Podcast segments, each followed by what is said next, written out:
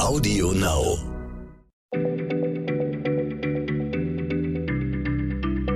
Schneller Schlau, der kurze Wissenspodcast von PM. Hallo, schön, dass ihr wieder dabei seid bei Schneller Schlau, dem kleinen Podcast von PM. Heute reden wir über ein Tier, das sich scheinbar ins falsche Element verirrt hat, nämlich über einen Fisch, der bevorzugt an Land lebt. Wir, das sind Nora Sager und Sebastian Witte, beide Redakteure bei PM. Nora, welcher Fisch sitzt denn da auf dem Trockenen? Das ist der liebenswerte Schlammspringer. Ähm, viele von euch haben ihn bestimmt schon mal gesehen, aber zur Sicherheit beschreibe ich ihn jetzt auch kurz nochmal. Schlammspringer, die sind so zwischen 5 und 25 Zentimeter lang und sie zeichnen sich vor allem durch ziemlich markante Glubschaugen aus. Die sitzen so direkt oben mittig auf dem Kopf und lassen sich wie beim Chamäleon unabhängig voneinander bewegen.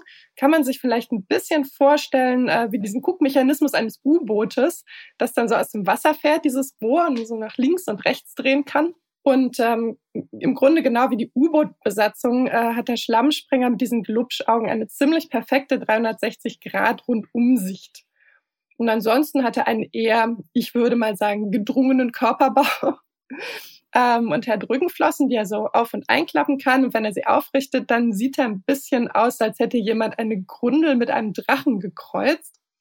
Schlammspringer sind eine Gattung, das heißt, ähm, es gibt nochmal einzelne Arten, die unterscheiden sich optisch ein bisschen. Manche sind eher braun, andere sind grau, viele haben so kleine Punkte auf der Seite. Was auf jeden Fall alle haben, sind aber sehr kräftige Vorderflossen. Die sehen aus wie so ganz kleine angewinkelte Ärmchen und im Grunde funktionieren sie auch genauso. Und damit diesen Flossen katapultiert sich der Fisch an Land vorwärts. Was soll er auch machen, hat ja keine Beine. Das ist ja echt spannend. Durch den Schlick der Nordsee habe ich sie aber noch nicht robben sehen. Nee, ich glaube, da wird er sich auch die Schwanzflosse abfrieren. Äh, Schlammspringer ist eher ein Freund von tropischen Gefilden. Die gibt's zum Beispiel in Ostafrika, die gibt's in Teilen Australiens, in Japan, in Korea. Und am liebsten sind denen eigentlich Brandungszonen, also Bereiche, die mal trocken liegen und dann mal von der Flut überspült werden.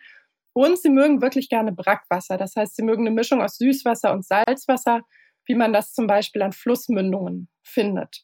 Manche Schlammspringer leben zum Beispiel in Mangrovenwäldern, die regelmäßig unter Wasser stehen.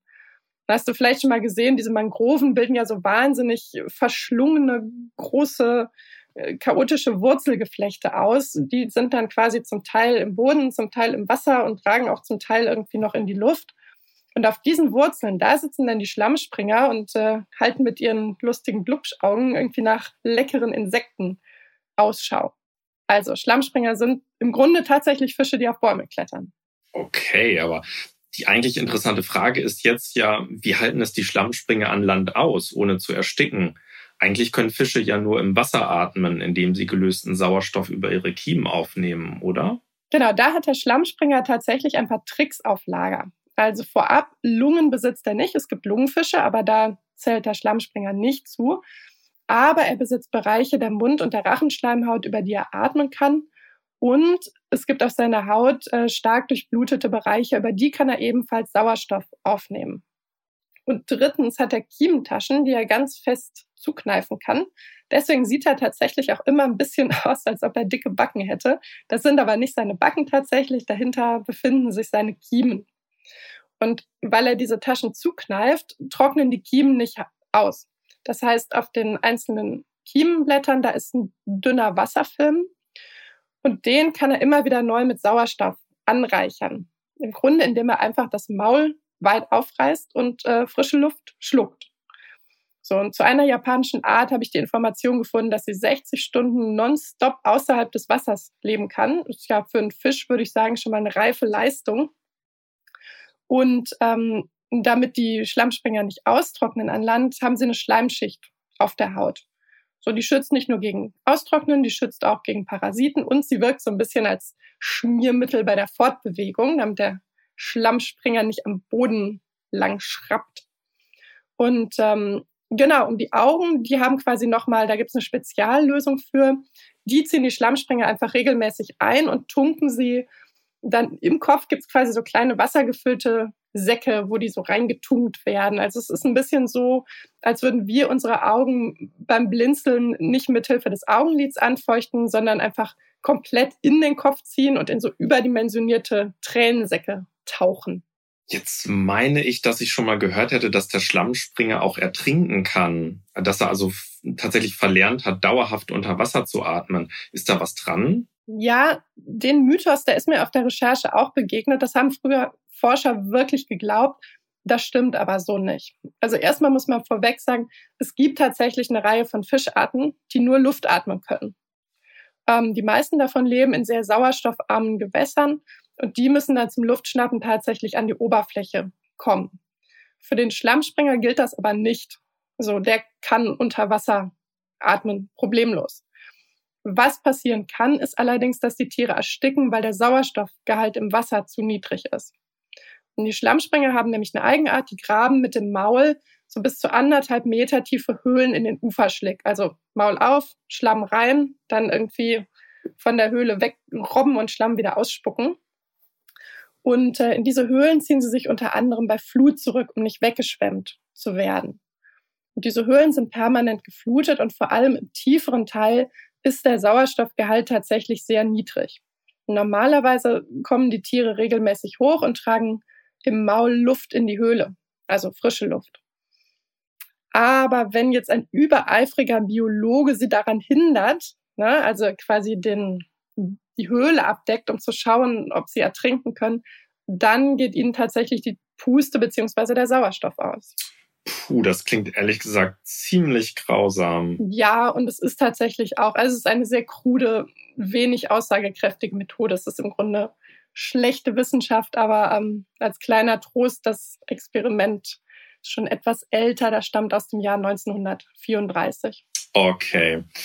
Wenn sich die Schlammspringer nicht so recht entscheiden können, ob sie nun Wasser- oder Landbewohner sind, wo wachsen denn ihre Jungen heran? Äh, die wachsen an der Luft her äh, heran, genauer gesagt in einer Luftblase.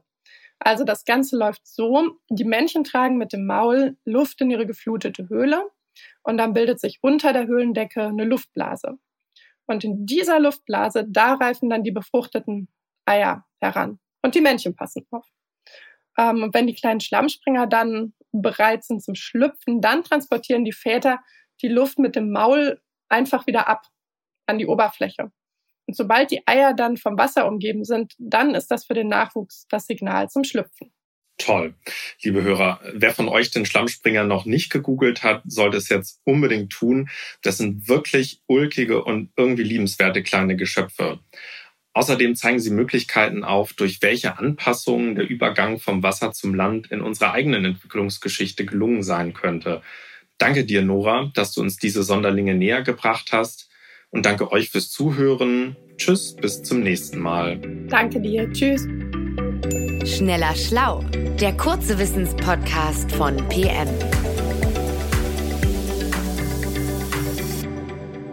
Zum Schluss möchte ich euch noch den Podcast von Olivia und Andreas Petzold ans Herz legen.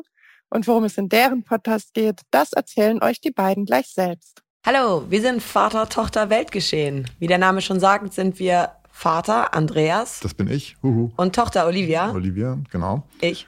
Und wir reden so ein bisschen über das Weltgeschehen, was so gerade anliegt und aktuell ist natürlich. Und dann gibt es natürlich auch immer die besten Anekdoten aus dem Privatleben, überwiegend natürlich von Olivia, weil die erlebt einfach mehr als ich. Würde ich jetzt nicht so sagen. Dennoch freuen wir uns natürlich sehr, wenn ihr mal äh, reinschaltet und uns zuhört. Und unseren Podcast findet ihr auf Audio Now und überall dort, wo es Podcasts gibt. Audio Now.